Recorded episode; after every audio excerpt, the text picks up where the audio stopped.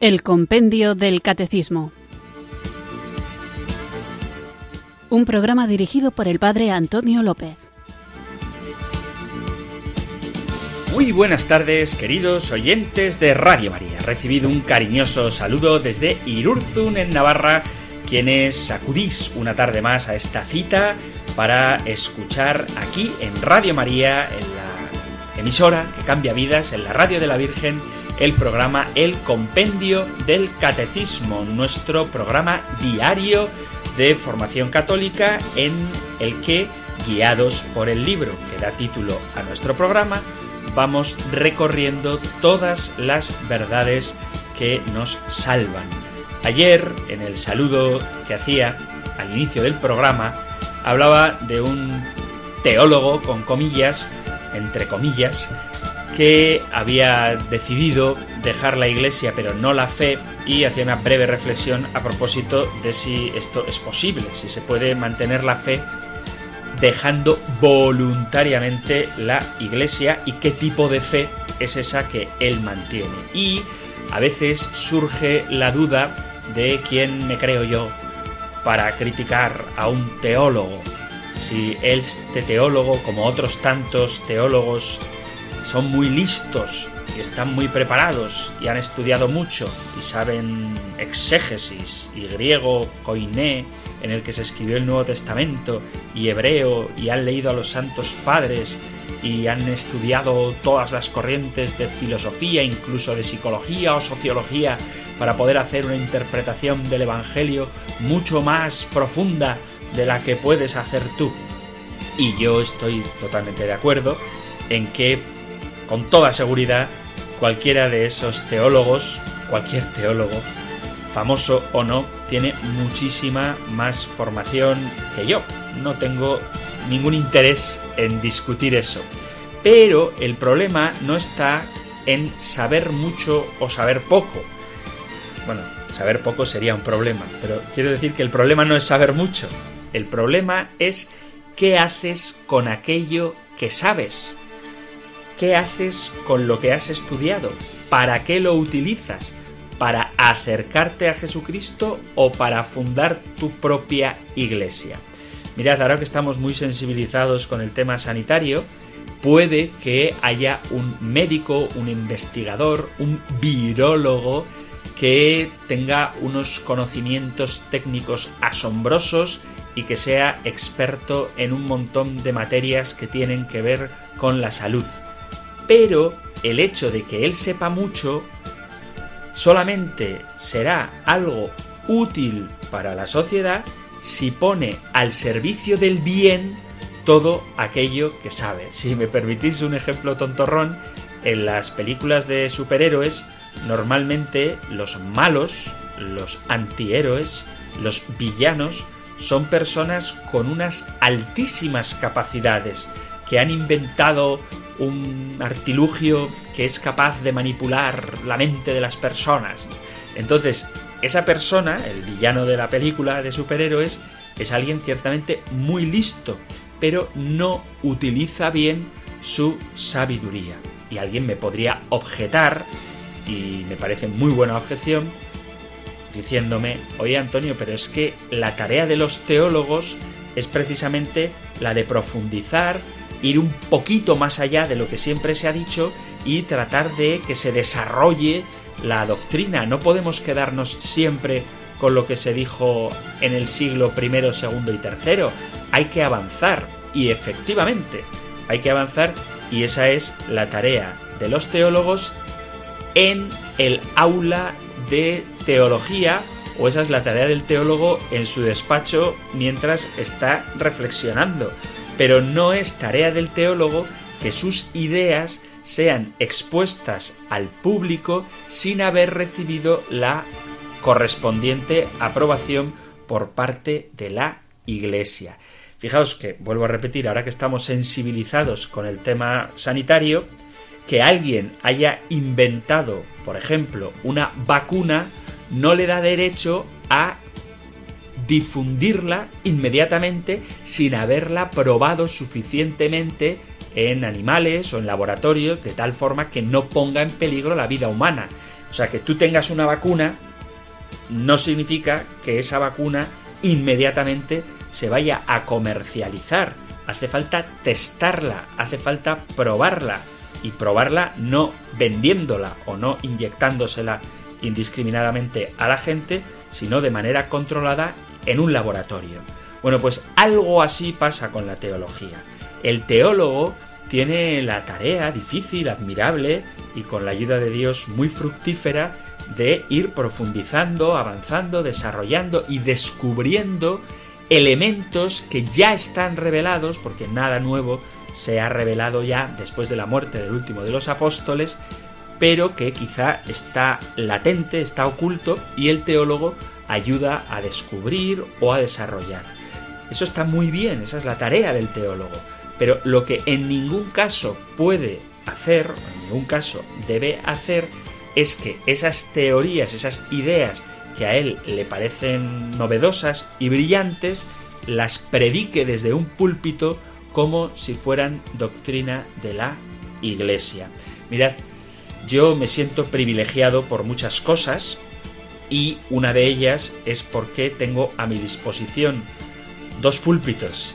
El púlpito de mi parroquia o de mis parroquias y de los lugares donde habitualmente predico y tengo este púlpito maravilloso que es ciertamente un privilegio del que estoy muy agradecido que es precisamente Radio María pero ni en mi parroquia, ni en los sitios donde celebro misa, ni en Radio María estoy puesto para dar mis peregrinas opiniones, sino que tanto en la parroquia como aquí en Radio María estoy puesto para enseñar lo que la Iglesia enseña. Otra cosa es que lo haga desde mi propia sensibilidad, con mi propio estilo e irremediablemente poniendo hincapié en las cosas que a mí personalmente, esto sí, personal y subjetivamente, me parecen más importantes, explicándolas del modo que a mí personal y subjetivamente me parece más adecuado y bebiendo de las fuentes que a mí más me atraen o que tengo más accesibles. Pero siempre predicando, enseñando lo que la Iglesia predica, lo que la Iglesia enseña. Y esto está testado como lo de las vacunas, porque se introduce, se mete en la tradición de la Iglesia, en la Sagrada Escritura y en el magisterio. Por tanto, cuando una teoría teológica, cuando una idea encaja, no contradice, sino que antes al contrario se alimenta y sostiene de la Sagrada Escritura bien interpretada, de la tradición del magisterio que es lo que te ayuda a interpretar bien la Sagrada Escritura, entonces eso sí que es doctrina católica. Pero no cualquier teoría nueva es acorde a la verdad revelada. ¿Y cómo sabemos cuál es la verdad revelada? ¿Cómo sabemos lo que es una teoría particular de un teólogo aventurero y qué es la doctrina firme y segura que Jesucristo nos ha revelado a través del Espíritu Santo en su iglesia para gloria de Dios Padre? Pues lo sabemos porque nuestra Santa Madre la Iglesia ha puesto a nuestra disposición dos elementos fundamentales. Uno, que es el Catecismo Mayor, donde con citas de los Santos Padres, con citas de la Sagrada Escritura, se edifica, se sostiene, se basa y se argumenta a favor de la doctrina católica y el compendio del catecismo, donde de una manera más sencilla, pero no superficial, tenemos este mismo contenido. Así que esa es la intención de nuestro programa, no innovar, no inventar teorías teológicas nuevas, sino hacer que de una manera fácil, accesible y fiel a la Iglesia, nosotros conozcamos las verdades que nos salvan. Perdonad que esté haciendo una introducción tan larga, pero esto es importante que lo tengamos claro. Y todo lo que yo, en mi limitada capacidad, pueda decir, tiene que estar siempre, siempre de acuerdo con lo que la Iglesia enseña. Y puede ocurrir, no digo que haya ocurrido, pero puede ocurrir que en algún momento yo me equivoque.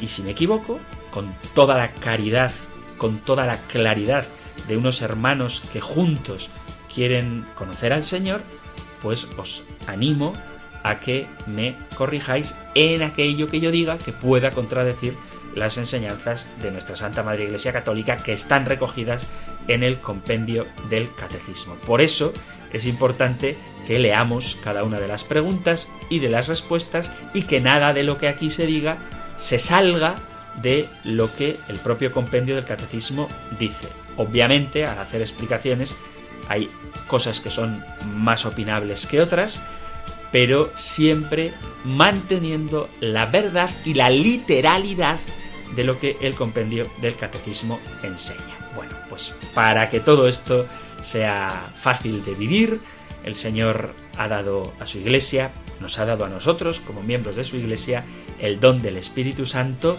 al que ahora juntos invocamos.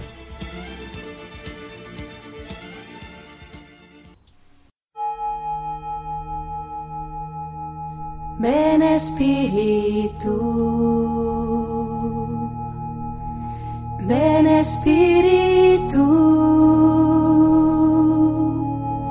ven Espíritu.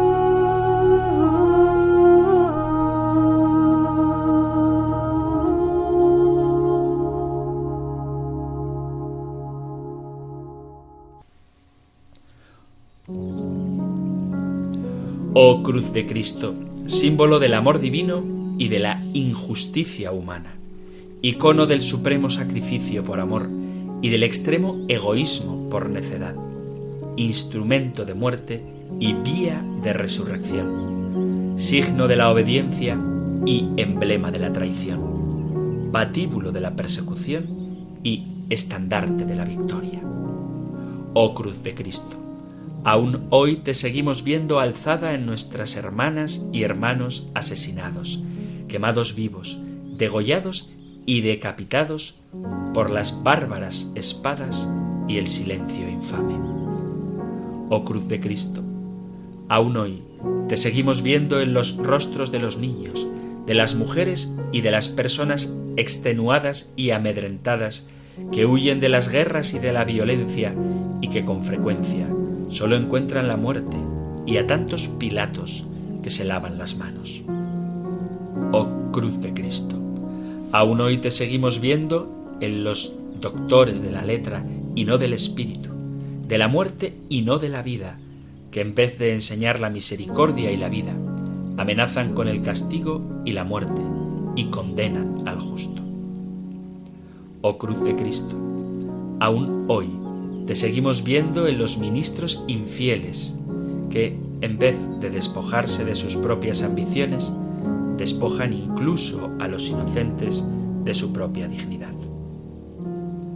Oh Cruz de Cristo, aún hoy te seguimos viendo en los corazones endurecidos de los que juzgan cómodamente a los demás, corazones dispuestos a condenarlos incluso a la lapidación sin fijarse nunca en sus propios pecados y culpas.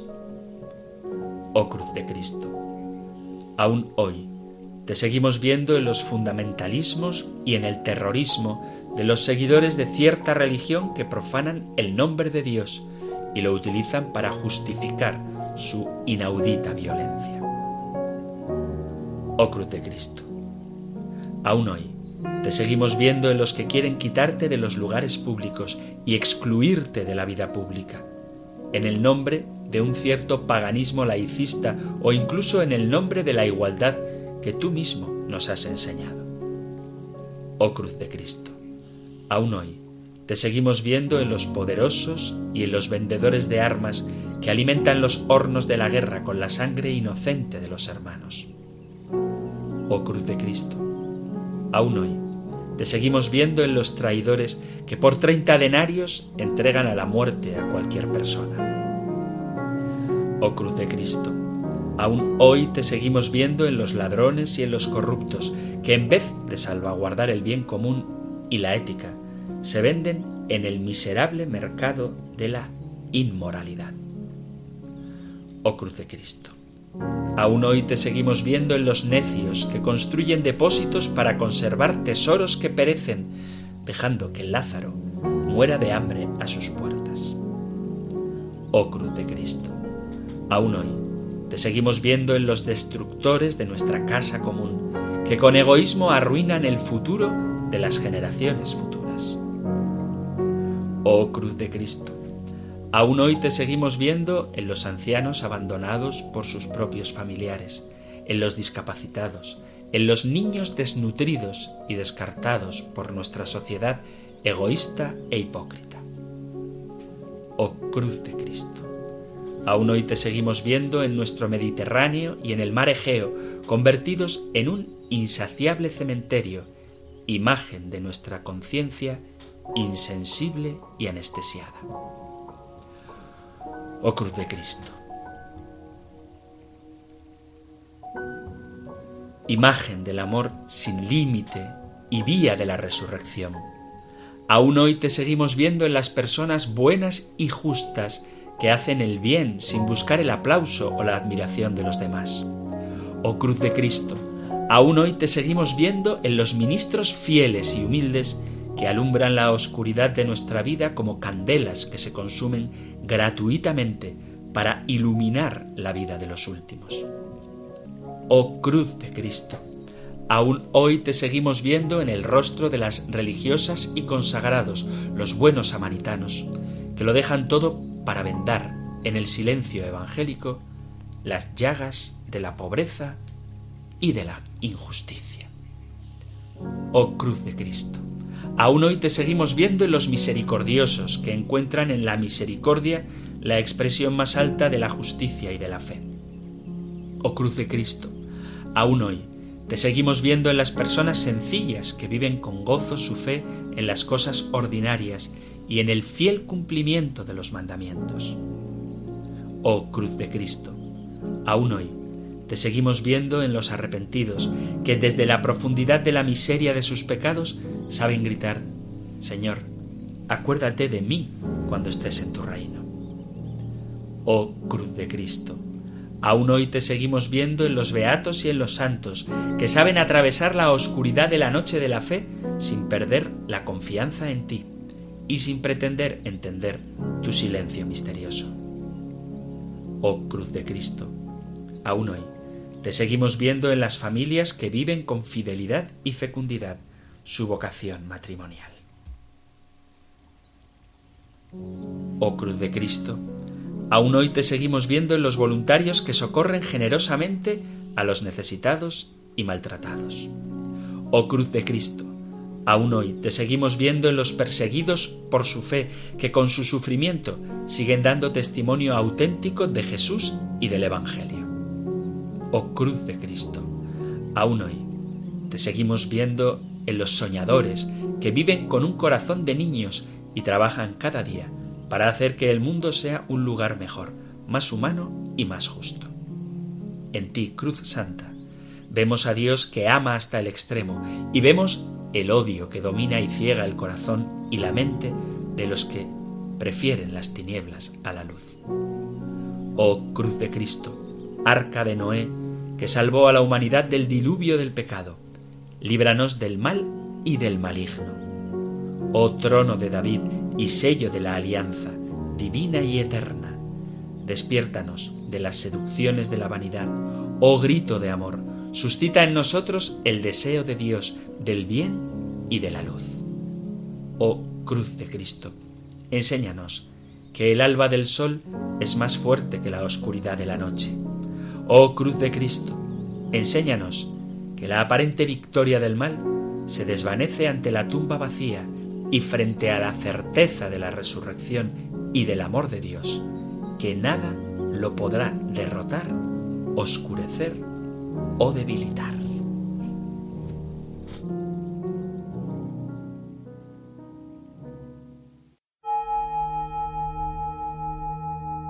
Ven Espíritu,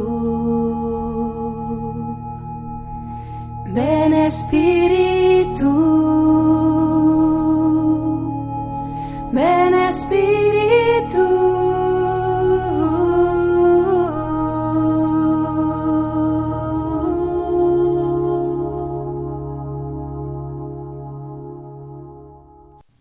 Hemos hecho esta oración bastante más larga de lo que suele ser habitual que es del Papa Francisco y he querido decirla entera, a pesar de su duración, porque es muy bonita, entre otras cosas, porque expresa esta doble realidad de la cruz, una doble realidad que no debemos olvidar. Hablaremos de ello muy pronto, pero a veces cuando se habla de la cruz nos centramos únicamente en el terrible tormento que ésta supuso para Jesús, que ciertamente lo fue, y nos olvidamos del inmenso amor que en ella se estaba manifestando.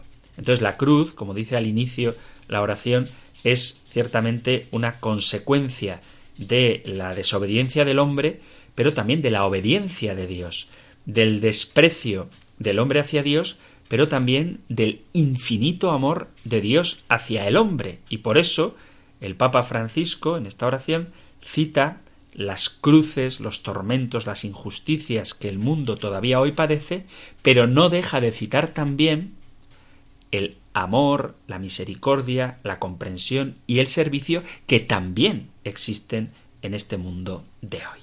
Bueno, pues después de esta larga introducción que estamos teniendo hoy, vamos a por la pregunta siguiente del compendio del catecismo y después de haber reflexionado sobre qué sucede en la agonía del huerto de Getsemaní, continuamos ahora con la siguiente cuestión que encontráis en el Catecismo Mayor en los puntos del 613 al 617 y en los puntos 622 y 623.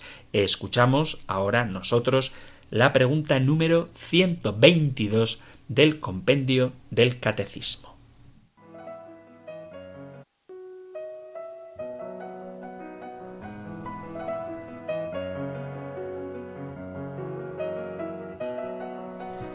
Número 122.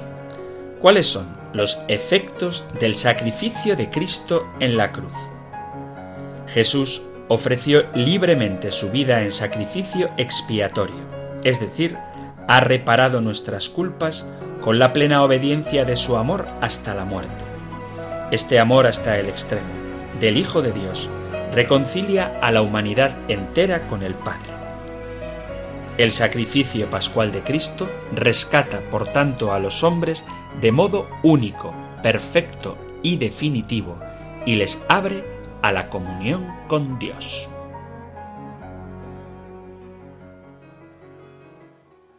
Vemos que la respuesta que da el catecismo con respecto a los efectos de la cruz de Cristo es sobre todo la palabra reconciliar. Jesús con su cruz nos reconcilia. La verdad es que hay muchísimas reflexiones que se pueden hacer a propósito de los efectos de la cruz de Cristo, como que, por supuesto, nos reconcilia, nos libera, manifiesta el amor de Dios, repara nuestros pecados. Hay muchísimas cosas que se podrían decir al respecto de este tema, pero ciñéndonos a lo que dice el compendio del catecismo, por no hacer una serie de programas que serían muy largos y seguro que muy interesantes y bonitos sobre los efectos de la cruz de Cristo, vamos a ver en qué consiste esto de la reconciliación. Y para entender la cruz, vuelvo a repetir algo que decía al inicio de esta sección sobre la cruz de Cristo, es necesario entender el pecado.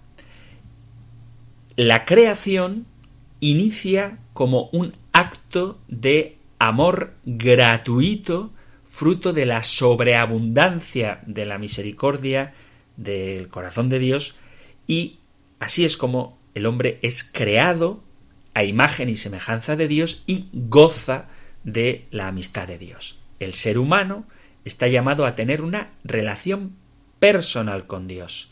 La naturaleza humana tal y como Dios la creó, no estaba herida por el pecado y por tanto tendía a la perfección.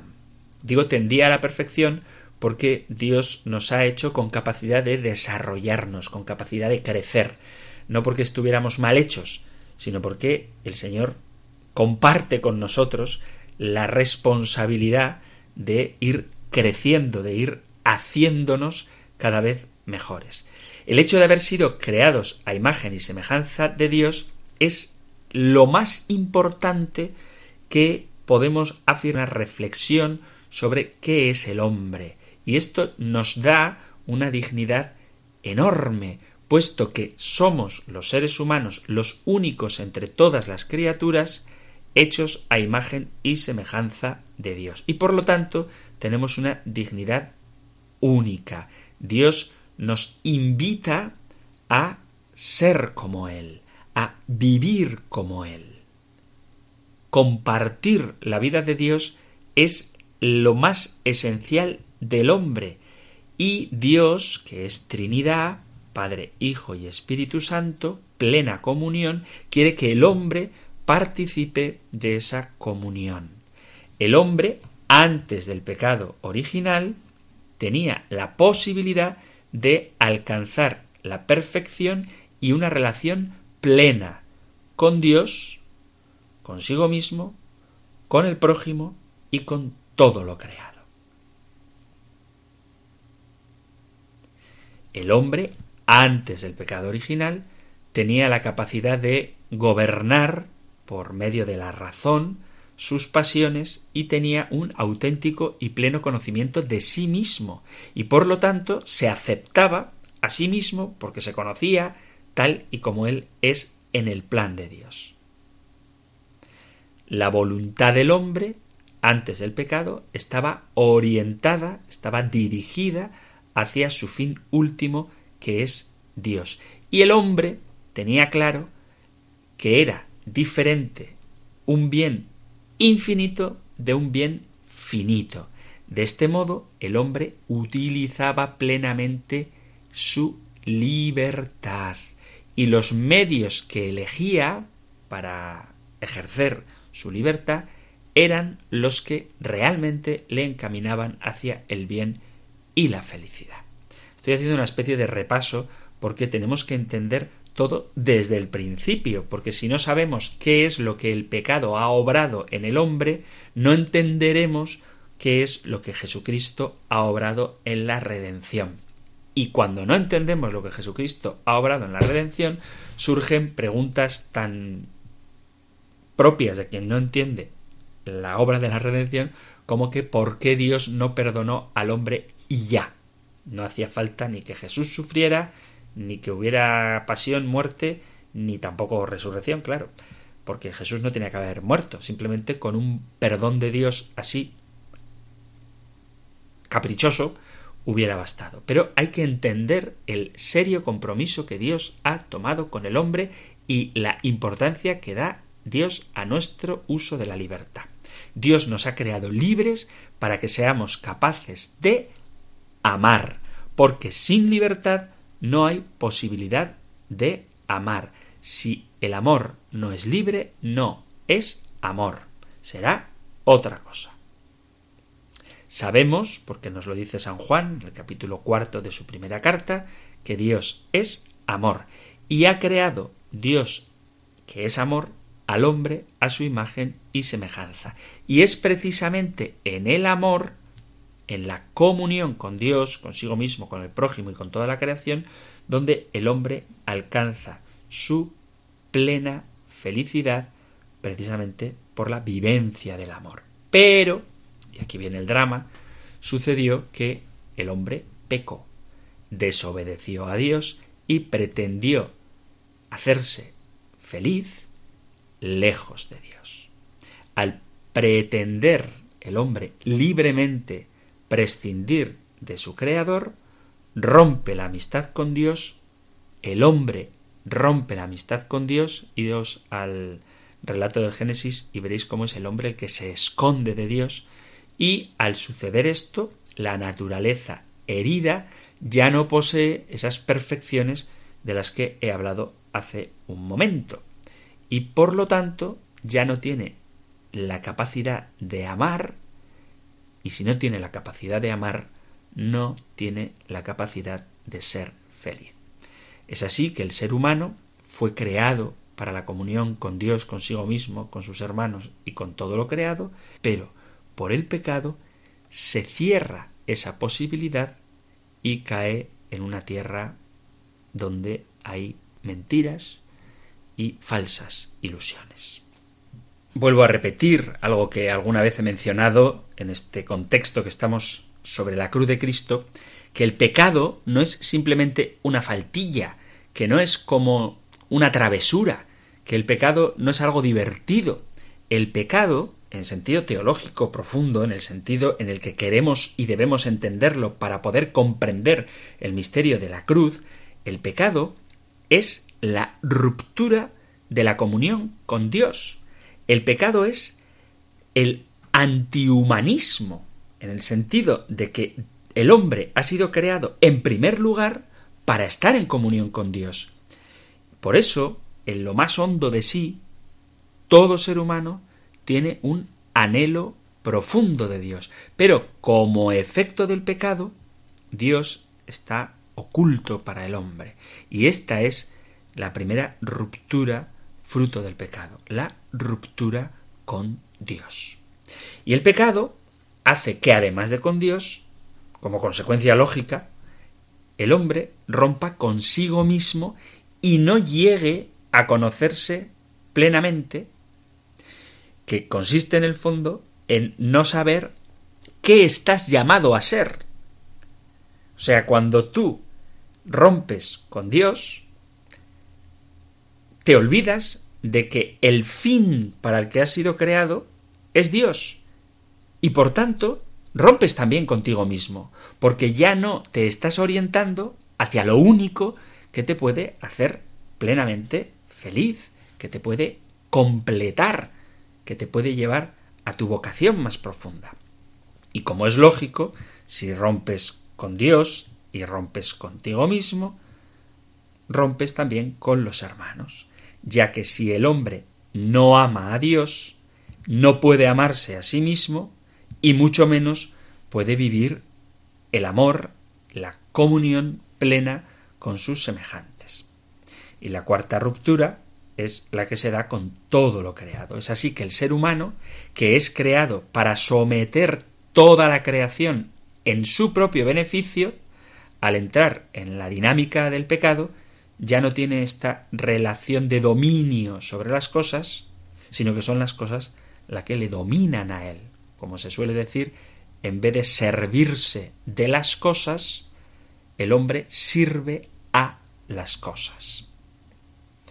Por el pecado, el hombre se niega a someterse a Dios, que es el Creador, y esto hace que el propio equilibrio interior se pierda y surjan contradicciones y conflictos, que surjan pues, angustias, inseguridades, dramas y complejos.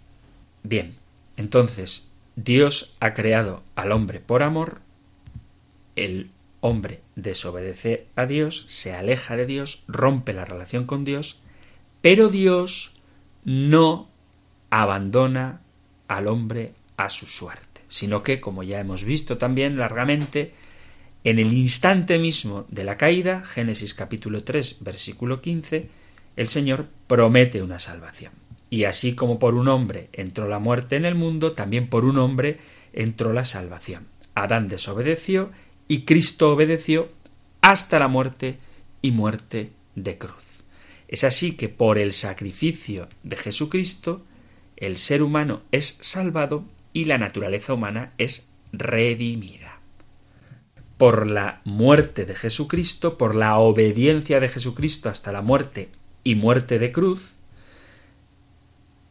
el hombre es reconciliado con Dios. O sea que se restauran las relaciones entre Dios y el hombre. Relaciones de unión, de amor, de cercanía, de comunión. Reconciliar al hombre con Dios es la tarea principal de Cristo en su obra redentora.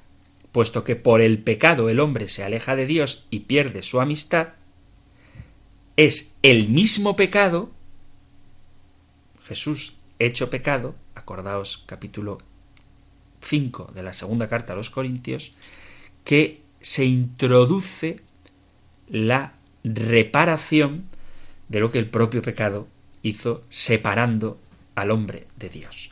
Y entonces Jesucristo, hecho pecado, asumiendo sobre sí las consecuencias objetivas del pecado, reconcilia al hombre con Dios. Hacemos una pequeña pausa musical que nos recuerda que nadie nos ama como Dios y continuamos con nuestro programa.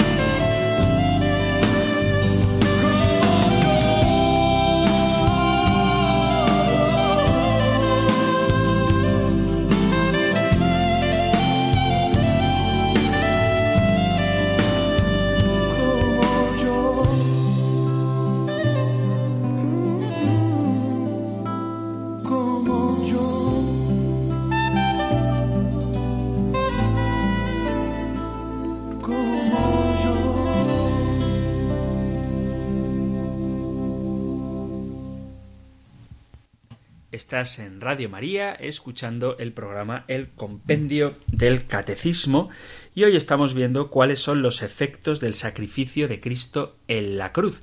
De manera concreta, estamos, como especifica el Compendio del Catecismo, hablando de la reconciliación, del modo como Cristo, de manera única, perfecta y definitiva, restituye la comunión del hombre con Dios, comunión que el hombre, por el mal uso de su libertad, rompió por medio del pecado.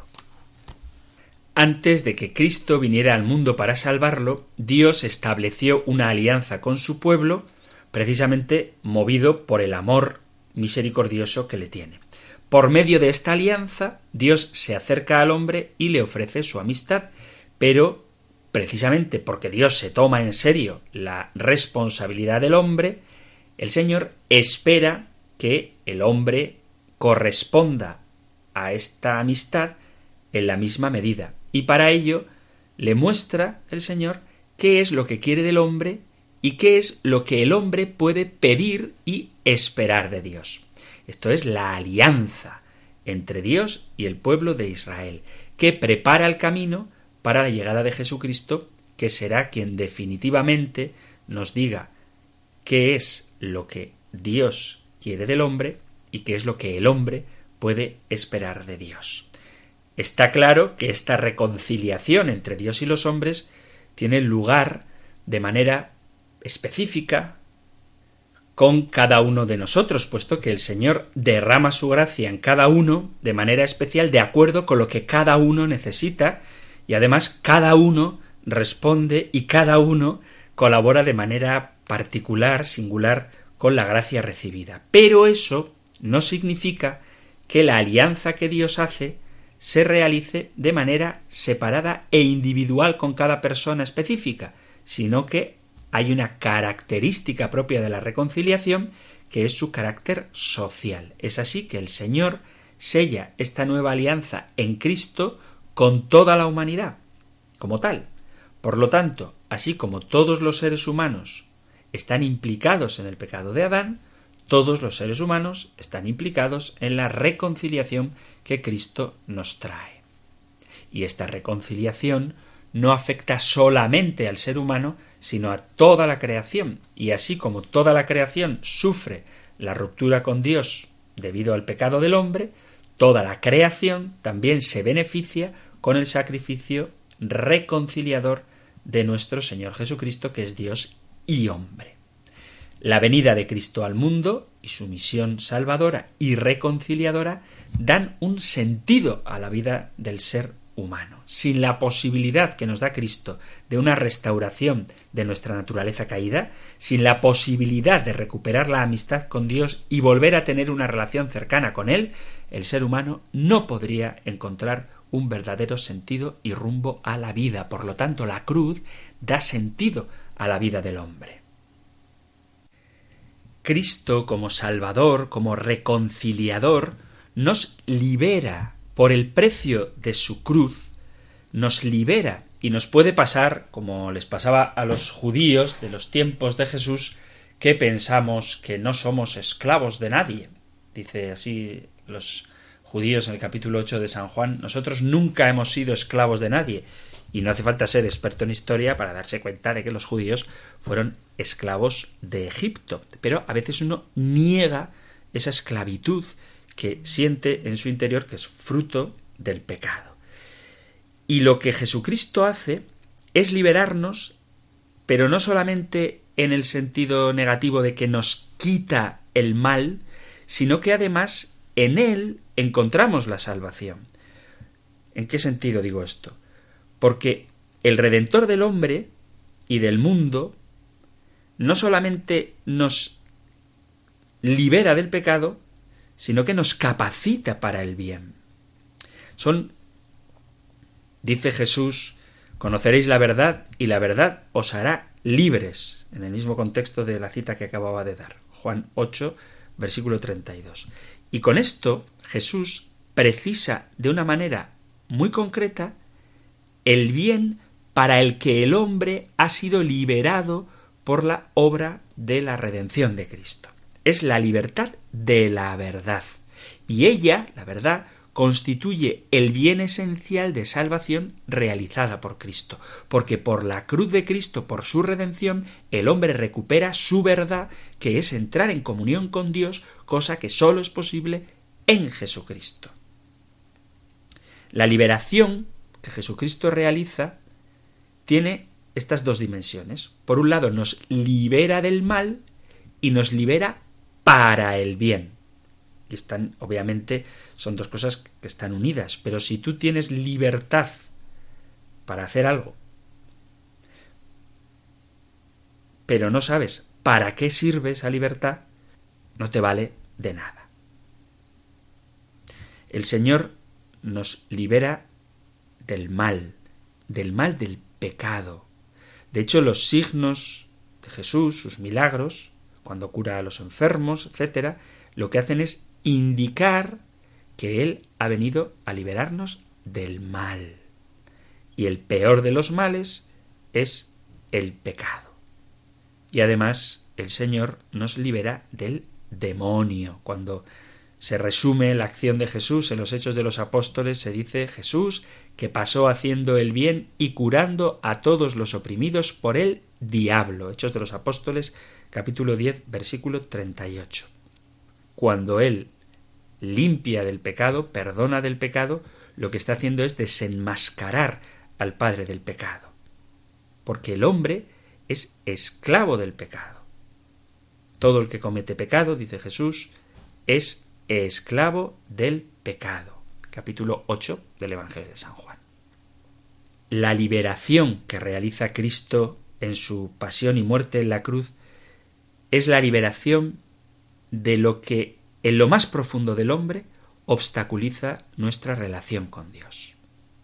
Porque pecado significa esclavitud. Y Cristo ha vencido el pecado para injertar nuevamente en el hombre la gracia de la filiación divina. Dice San Pablo a los romanos en el capítulo 8, pues no recibisteis un espíritu de esclavos para recaer en el temor, antes bien recibisteis un espíritu de hijos adoptivos que nos hace exclamar Abba, Padre. Y esto es lo que Jesús hace en la cruz. Es uno de los efectos de la cruz, que somos redimidos y somos liberados. Él mismo llevó nuestros pecados en su cuerpo, en la cruz, para que nosotros, muertos al pecado, vivamos para la justicia. Por tanto, el poder de la cruz de Jesús nos libera de la esclavitud del pecado para que podamos alcanzar la comunión con Dios, que es la salvación. Jesús nos cura de los pecados cargándolos él mismo y los elimina a través de un proceso, podríamos decir, de transferencia, que es algo que es muy corriente en el mundo judío. En el Antiguo Testamento, cuando los sacerdotes ofrecían un animal como sacrificio por los pecados de alguien, primero ponían las manos sobre el animal como símbolo de que se estaban como pasando los pecados. Y los pecados del individuo se transferían al animal y el animal era sacrificado para simbolizar el pago por el precio de los pecados que acarrean la muerte. Con el pecado, transferido simbólicamente al animal que luego sería sacrificado, la persona era limpiada de la carga de la culpa causada por el pecado. Y esto es un anticipo, es una imagen, una figura de lo que Cristo realizará plenamente en la cruz.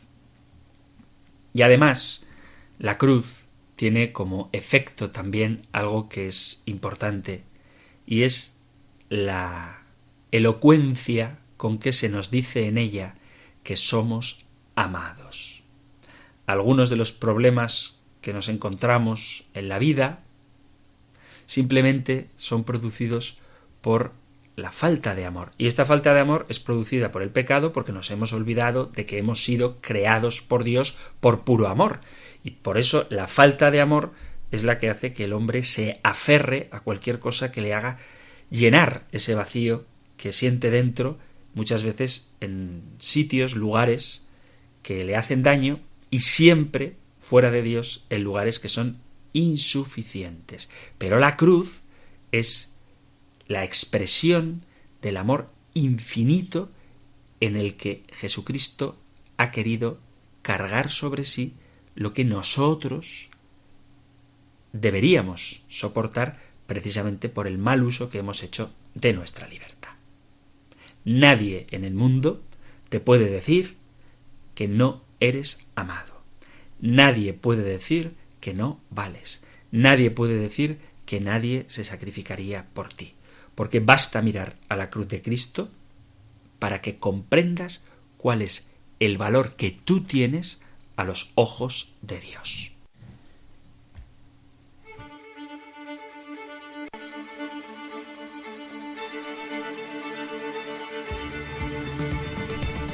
Queridos amigos, queridos oyentes, hemos llegado al final de nuestro tiempo para el programa de hoy. Quizá hayan quedado cuestiones sin resolver, pero sabéis que dedicamos un día a la semana explícitamente, exclusivamente a las intervenciones que vosotros, queridos oyentes, hacéis en el programa. Y ese día será el próximo. Así que el próximo día, las preguntas que ya habéis enviado o las que queráis enviar, serán las protagonistas de la siguiente edición de este programa del Compendio del Catecismo. ¿Dónde podéis dejar vuestras consultas o testimonios o aportaciones? Tenéis dos formas para hacerlo. Una por medio del WhatsApp, que acepta tanto texto escrito como mensajes de audio enviándolos al número 668-594-383.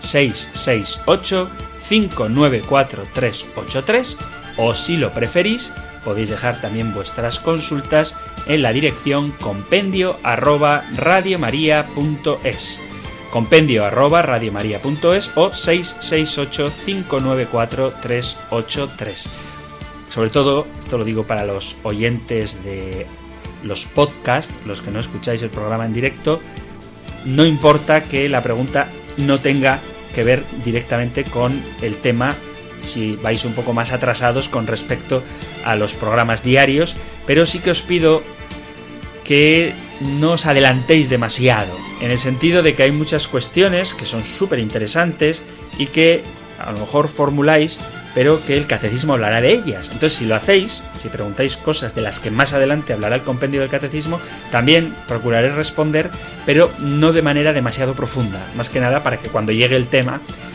pues podamos meternos en él sin decir, ah, esto ya me suena y que luego resulte aburrido el programa. Aunque también hay que decir que hay cosas que aunque uno las repita muchas veces, siempre son importantes.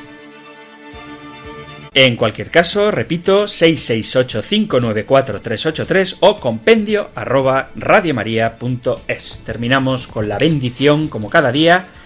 El Señor te bendiga y te proteja, el Señor ilumine su rostro sobre ti y te conceda su favor, el Señor te muestre su rostro y te conceda la paz. Muchísimas gracias por estar ahí, gracias por escuchar el compendio del catecismo y si queréis volveremos a encontrarnos en un próximo programa. Un fuerte abrazo. El Compendio del Catecismo. Un programa dirigido por el Padre Antonio López.